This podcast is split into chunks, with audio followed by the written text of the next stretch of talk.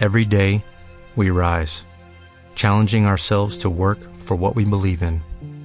At U.S. Border Patrol, protecting our borders is more than a job, it's a calling. Agents answer the call, working together to keep our country and communities safe. If you are ready for a new mission, join U.S. Border Patrol and go beyond. Learn more at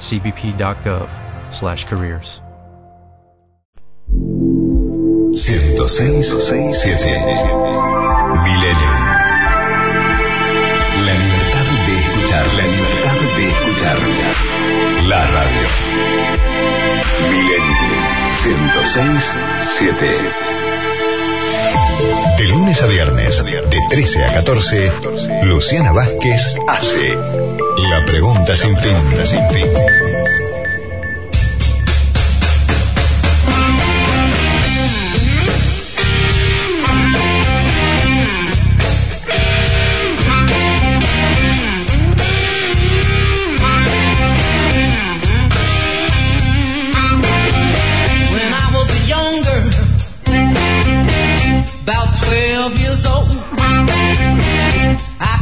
Couldn't do nothing to save my doggone soul. My mama told me the day I was born, she said, sing the blues, sing it from now on.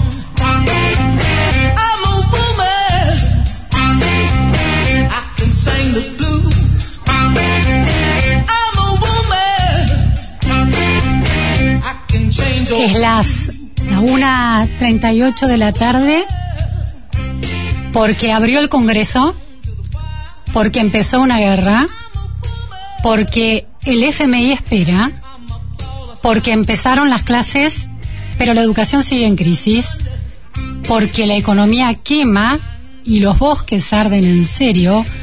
Por todo eso, hoy empieza la pregunta sin fin, porque en tiempos urgentes, preguntas siempre faltan. Vamos a pensar y a volver a pensar, a buscar el dato detrás del dato y la respuesta detrás de la respuesta. Revisar las ideas para llevarlas a la discusión de la mesa ratona y que sean más interesantes, más ricas, más divertidas. De lunes a viernes de 13 a 14 horas voy a estar con ustedes. Esta es la pregunta sin fin y yo soy Luciana Vázquez.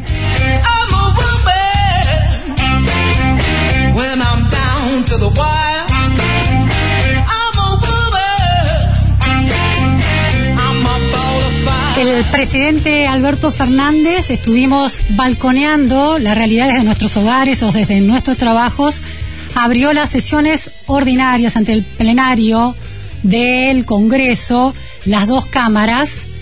Fue un discurso extenso, un discurso que despertó polémicas y que generó un hecho inédito, el retiro por parte del bloque de el PRO del recinto encabezado por Cristian Ritondo. Intenso el debate, parecía casi un teatro shakespeariano en eso de unas bancadas agitadas y participativas hasta el extremo y un presidente que daba sus discursos produciendo efectos eh, en, en ambos lados de la grieta, de apoyo tibio por momentos por parte de las bancadas oficialistas y de rechazo por parte de la oposición. La oposición también quedó dividida en esa gestualidad con la coalición eh, de Lidita Carrió en la bancada, el radicalismo también y el PRO que se retiró. Vamos a intentar desentrañar cuál es la Argentina que imagina el kirchnerismo de aquí en adelante hasta 2023, hasta las próximas elecciones presidenciales. Dos años claves críticos en un contexto muy crítico. Mientras sucede la crisis endémica en la Argentina, una crisis que acaba de estallar en el mundo, que tiene su propia banda de sonido. Una banda de sonido de estruendos, de lágrimas, de llantos y de desesperación. Vamos a introducir un poco de esa banda de sonido para ponerle contexto global a una Argentina que está cada vez más presente en ese mapa geopolítico que influye también en la política argentina. Vamos entonces al Esteban, nuestro querido operador, al audio 4.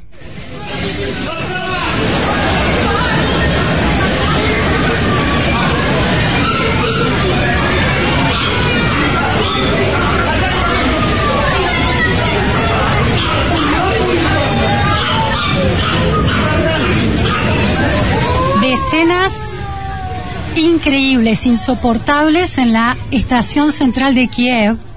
Ancianos, chicos, gente discapacitada, mascotas. El tren está lleno, no cabe nadie más. El miedo de la gente está allí en la última oportunidad para tratar de huir de Kiev. Esto lo cuenta John Walker, que es un corresponsal de The Guardian en esa zona. Y otra escena, otra banda de sonido de esta guerra que nos circunda. El audio 5.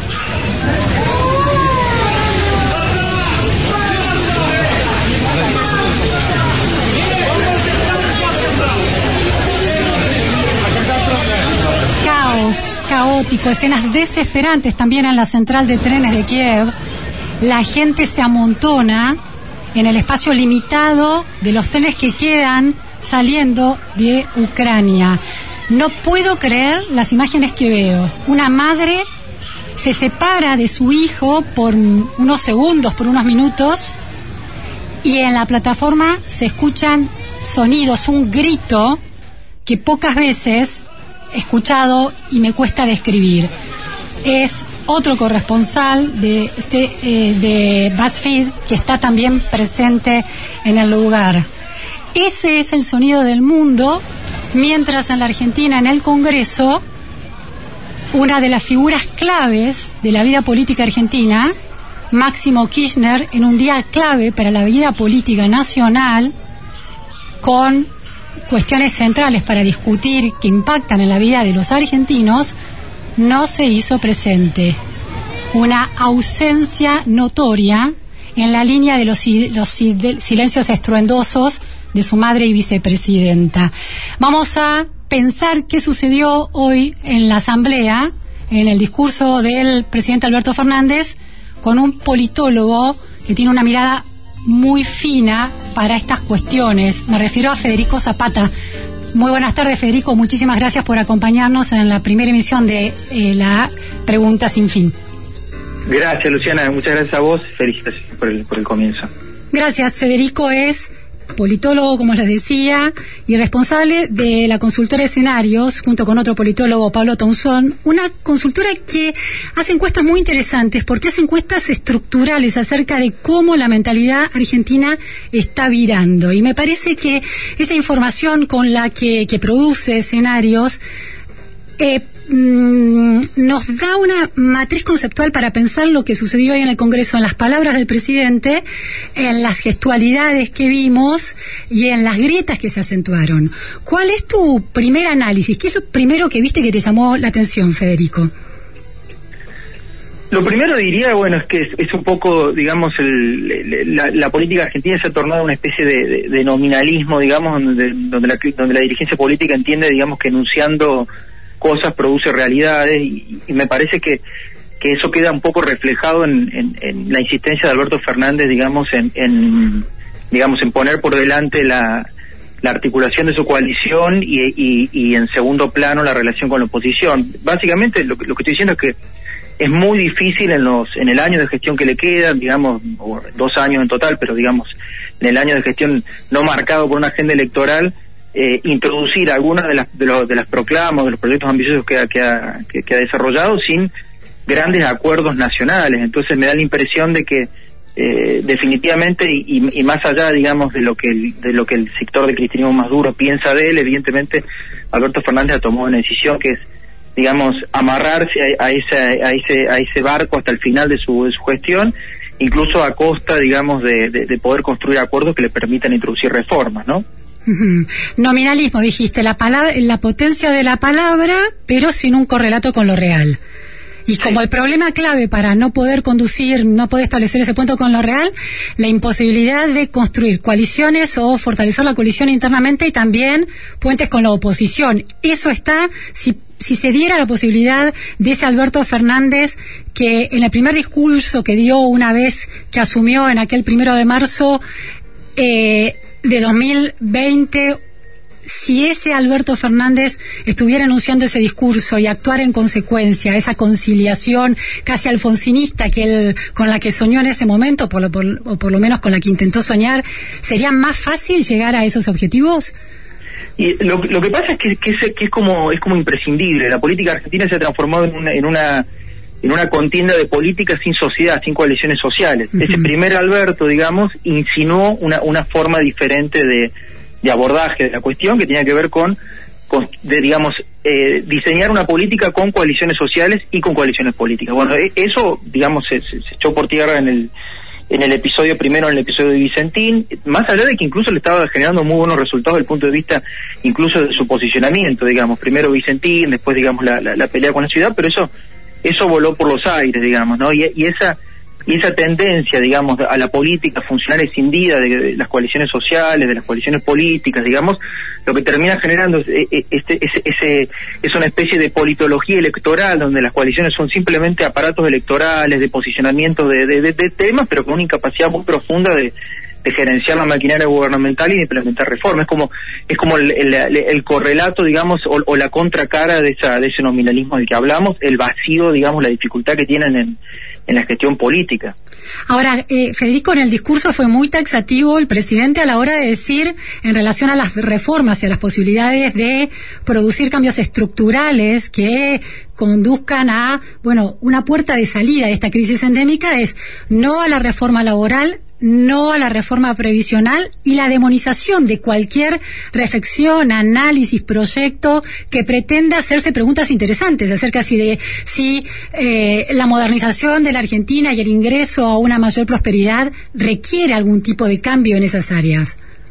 Totalmente. Lo que pasa es que eso es en el, en el contexto de una sociedad que no funciona bien, digamos. Entonces, digamos, es llamativo como el, per- como el peronismo, que, que supo ser, digamos, históricamente un eh, a, la inversa, un factor, digamos, de, de- lectura muy precisa de los signos de la época y de transformación, ya sea en el, Perón, en, en el segundo intento de Perón y, y en el menemismo, digamos, y, incluso en el kirchnerismo. En el primer kirchnerismo se ha vuelto como una especie de sujeto político conservador que se aferra, digamos, a la, a la- digamos, que prácticamente clausura cualquier discusión, digamos, porque uno, uno dice, uno puede decir reforma laboral y, después hay que discutir un montón de cosas. No, no, no hay una letra, pre- no hay un camino, una hoja de ruta predeterminado cuando uno enuncia un problema sobre. el- Ahora, lo que no cabe en duda, evidentemente, es que el mercado argentino tiene un problema muy serio. Entonces, cuando uno clausura las discusiones sobre cualquier tipo de reformas, que es un poco, digamos, lo que el, lo que este último kirchnerismo y este albertismo ha, eh, ha tomado la decisión de hacer, lo que está haciendo también es eh, paradójicamente congelar un estado de cosas que no es satisfactorio, digamos, ¿no? O sea, digo, uno dice, no la reforma laboral, pero el mercado laboral en Argentina funciona pésimo, entonces, digamos, eh, pero no pésimo porque a los empresarios no les guste, pésimo porque, digamos, hay un sector de importación en la sociedad que está fuera de cualquier tipo de formalización, eh, la- eh, hace 10 años que el mercado argentino no crea empleo, entonces no, no, eh, es un conservadurismo absolutamente paradójico, ¿no? Porque es defender un estado de cosas que no está funcionando bien. Eh, ¿Es defender un estado de cosas o es defender un Estado y una apropiación del Estado y el único objetivo es ese? Y cualquier tipo de política que redundaría en el beneficio de la gente en realidad es frenado por esa eh, insistencia y esa especie de capricho por conservar el único poder posible por el momento para el kirchnerismo, que son las arcas del Estado y las posiciones en el Estado, aunque sea un Estado muy ineficiente. Sí, pero paradójicamente eso convive, Luciana, con una situación en la cual, digamos, si el, si el primer kirchnerismo, el del 2003, fue un reconstructor del poder político, este último ha sido una especie de, de- licuador del poder político, es decir, de la autoridad política en el Estado Nacional. Hoy está, hoy, digamos, un empresario, un sindicato no, sabe con quién hablar, no sabe quién tiene la última palabra, no sabe quién ratifica los pactos, no sabe quién los implementa. Entonces, paradójicamente, digamos, ese, ese conservadurismo programático, que como vos bien marcas, tiene que ver evidentemente con una mirada en donde la élite política del peronismo eh, solamente tiene en, el or- en- en- en su matriz cognitiva, digamos, la, eh, el organigrama del Estado, pero de un Estado que a la vez lo, ha- lo- lo ha desempoderado, ¿no? Porque es un Estado, digamos, que que, lo, que, que ha tenido como, como consecuencia, digamos, del- del- de la disfuncionalidad de la coalición, un proceso de desempoderamiento muy, pero muy, pero muy fuerte. Es, es un poco, digamos, la, la, la paradoja de todo esto, ¿no? O sea, es el Estado en el centro, pero a su vez un Estado, digamos, con con un proceso de, de despoderamiento muy grande, ¿no? O sea, yo, digamos, uno- nosotros hacemos una broma siempre que es que si uno lo traería a Obama, incluso en estas condiciones, en- a esta coalición y en este Estado, eh, a- en cinco días automáticamente lo transforma en un, en un gestor impotente, con Claro. vetos cruzados, con discusiones, digamos. eh, entonces, tienes hasta esa formulación, te diría que, que un poco eh, eh, empeora incluso el diagnóstico, ¿no? Es decir, que hay un Estado, hay un culto al Estado, pero es un culto como una especie del último botín posible. No tiene ningún efecto eh, transformador, aún en- de- dentro de las propias lógicas transformadoras del peronismo que pueden estar acotadas hoy. Y sí, porque no tiene, digamos, eh, el, el, el, el- el- digamos, el caso, digamos, eh, me parece como emblemático de eso es el sector más duro de la coalición, ¿no? El, el cristianismo, que por un lado te dice, bueno, han tenido una política de cuestionamiento muy duro, por ejemplo, hacia el ministro de Economía, hacia Guzmán, eh, una política muy dura hacia el, hacia el acuerdo con el Fondo Monetario, pero sin embargo no te ofrecen ningún plan. Entonces como es, es como un, Estado, pero sin una hoja de ruta, sin un plan. ¿Cuál sería el ministro de Economía del, del, del cristianismo hoy? ¿Cuál sería, cuál sería el plan si no se acuerda con el Fondo Monetario? Entonces como una situación en la cual es una coalición... Carlos digamos, Heller. Claro, que lo único que tiene son vetos, digamos, digamos, no, no, no tiene una, un, eh, un- entonces sí, efectivamente, digamos, lo, lo que la, la, la sociedad lo vive como una, como una especie de, bueno, ok, si no haces nada por mí, por lo menos correte, digamos, es un poco, digamos, ahí donde se mella, digamos, lo- los discursos que tienen que ver con esa impotencia que, que se ha construido. Ahora, eh, Federico, como nos ha quedado muy poco tiempo, muy corto este programa inaugural, dada la cadena, eh, tengo dos preguntas para plantearte en, relación a estas cuestiones que, bueno, las promesas que un presidente hace en sus eh, discursos de apertura de sesión cada primero de marzo son esas promesas y hay que esperar al transcurso de los meses para ver si se cumplen o no. Lo que sí podemos ver con mayor nitidez son eh, las matrices conceptuales con las que conciben, por ejemplo, la relación entre el Estado y los individuos, el Estado y los privados, o en este momento tan eh, eh, delicado de la geopolítica, qué tipo de relaciones tienen y con qué tipo de países. En ese sentido, el presidente se refirió al conflicto con eh, a la invasión rusa a Ucrania en estos términos. Lo escuchamos y volvemos a vos, Federico. Ahora, cuando empezamos a controlar la velocidad del virus, vemos con pesar que tanto dolor y tanta muerte no han logrado conmover la ética de los poderosos, que encerrados en la lógica de un capitalismo financiero que busca perfeccionar su renta, solo logra profundizar aquella desigualdad. En ese contexto, la paz del mundo se altera por la invasión militar de la Federación Rusa sobre Ucrania. Europa se conmueve mientras el fantasma de una guerra vuelve a levantarse. Otra vez, la violencia bélica arrasa vidas humanas. Por esas vidas humanas y por las vidas que perdimos en el COVID, les pido a todos hacer un minuto de silencio. Bueno, lo escuchamos en esa declaración en la que aúna dos cuestiones conceptuales, de matriz conceptual. Por un lado, la eh, relación con Rusia usa finalmente el presidente, ya lo había usado eh, Santiago Cafiero en, eh, el, eh, en el Consejo de Derechos Humanos de la ONU, y ahora vuelve el presidente con la idea de la Federación Rusa y la invasión militar. Eh, no se detiene mucho más allá que en eso después generaliza el contexto bélico como un problema de la humanidad. Y en esa misma declaración acentúa esta cuestión de un capitalismo de indecente, del capitalismo como la indecencia de los poderosos. Hay en esa, en esa síntesis que cruza su visión de Rusia, eh, sobre la que no avanza con la dureza que uno esperaría y su visión de un capitalismo como protagonizado por eh, indecentes poderosos, un problema en términos de la Argentina de desarrollo y de crecimiento, bueno, a la que hay que apuntar? Yo, yo creo que el, el- el- a mí me da la impresión, digamos, por lo menos de- en, los, en los distintos desarrollos cuando él habla del capitalismo a nivel internacional, tiene una visión como muy anticuada del, del- de, cómo funciona el- efectivamente el sistema internacional, digamos, no o sea, digo, digo cu- culpar la invasión o relacionar la invasión con eh, un costado financiero del capitalismo a nivel internacional, es, es- eh, o sea, es, un nivel de incomprensión muy grande de lo que ahí efectivamente está pasando, digamos. Que- que todo al contrario, Rusia es uno de los capitalismos, de los sistemas capitalistas nacionales, digamos, con mayor capacidad de desacople en el plano internacional, eh, por supuesto que, que integrado, porque ningún país está completamente desintegrado, eh, pero, pero, pero precisamente un país con, mucha autonomía nacional y esa autonomía nacional, es, o sea, digamos, de, de esos flujos financieros a los que él menciona son las precisamente las que le han permitido tomar estas medidas.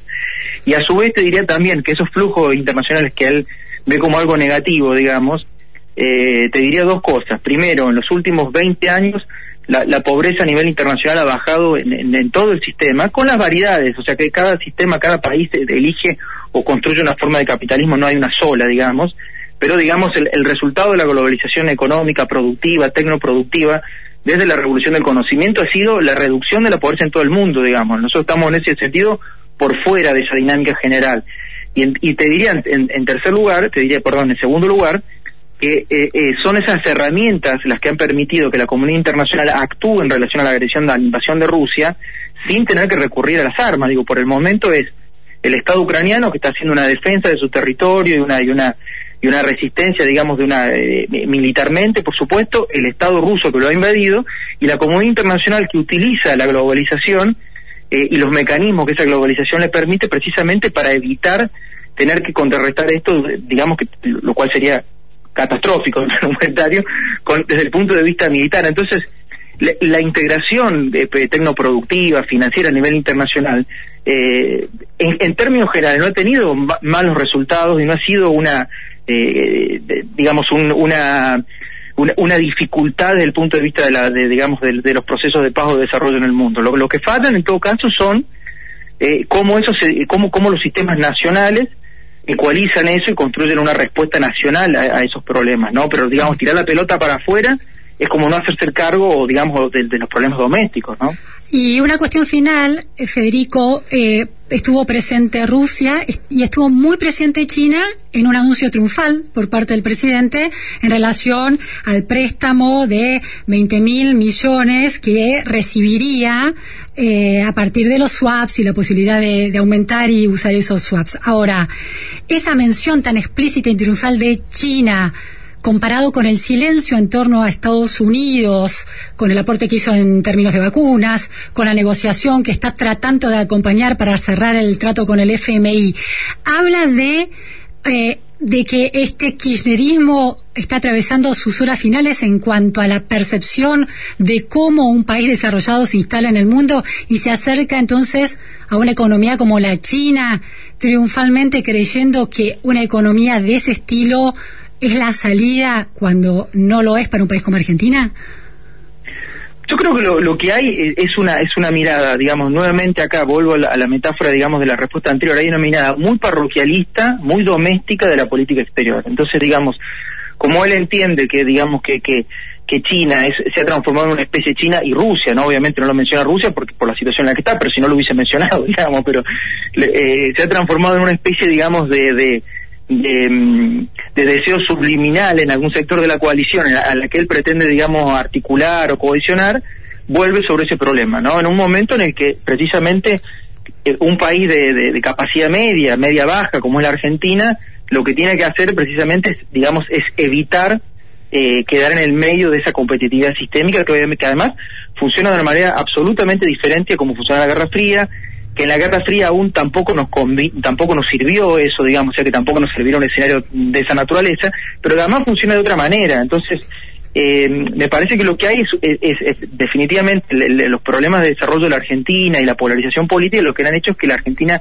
vaya perdiendo autonomía de política exterior, falta de lectura, incapacidad de lectura de cómo funciona el mundo y que termine todo transformado en una especie de, pelea, de, eh, digamos, en el, de, casi en el barro, digamos, casi barrial, para decirlo de alguna manera, sobre, sobre las miradas de la, de la política exterior, pues efectivamente China es, un- es una potencia en ascenso, una potencia muy competitiva, un capitalismo de Estado muy competitivo, pero no es un modelo para un país medio como la Argentina. La Argentina no puede mirarse ni, Claro. ni en Estados Unidos ni en China, porque ninguno de los dos son modelos para nosotros.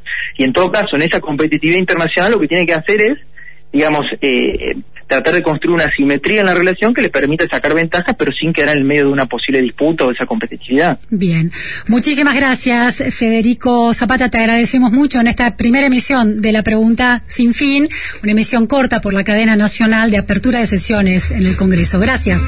Gracias Luciana, un gusto escucharte. Un grande. Bueno, esto fue todo por hoy en la pregunta sin fin y eh, un discurso presidencial que insistió con las oposiciones casi históricas del kirchnerismo, Estado versus privado, libertad versus Estado, ricos de- demonizados y eh, una política popular que se aleja de cualquier idea de modernización de la economía. Nos vemos mañana, nos escuchamos mañana a las 13 horas por FM Millennium, de 3 a 14, la pregunta sin fin. Muchísimas gracias. Sing it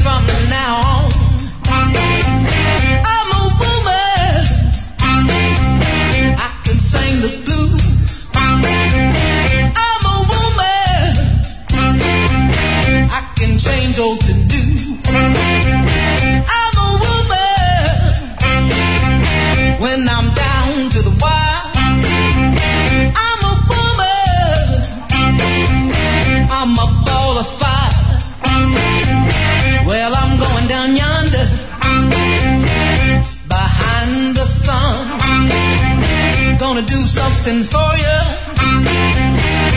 Ain't never been done. Gonna hold back the lightning with the palm of my hand. Shake hands with the devil. Make them crawl in the sand. La pregunta sin fin. En las tardes de la radio, Luciana Vázquez. Milenio. 106 7 106 7 Cuando al escuchar la radio, todo cambia y se transforma.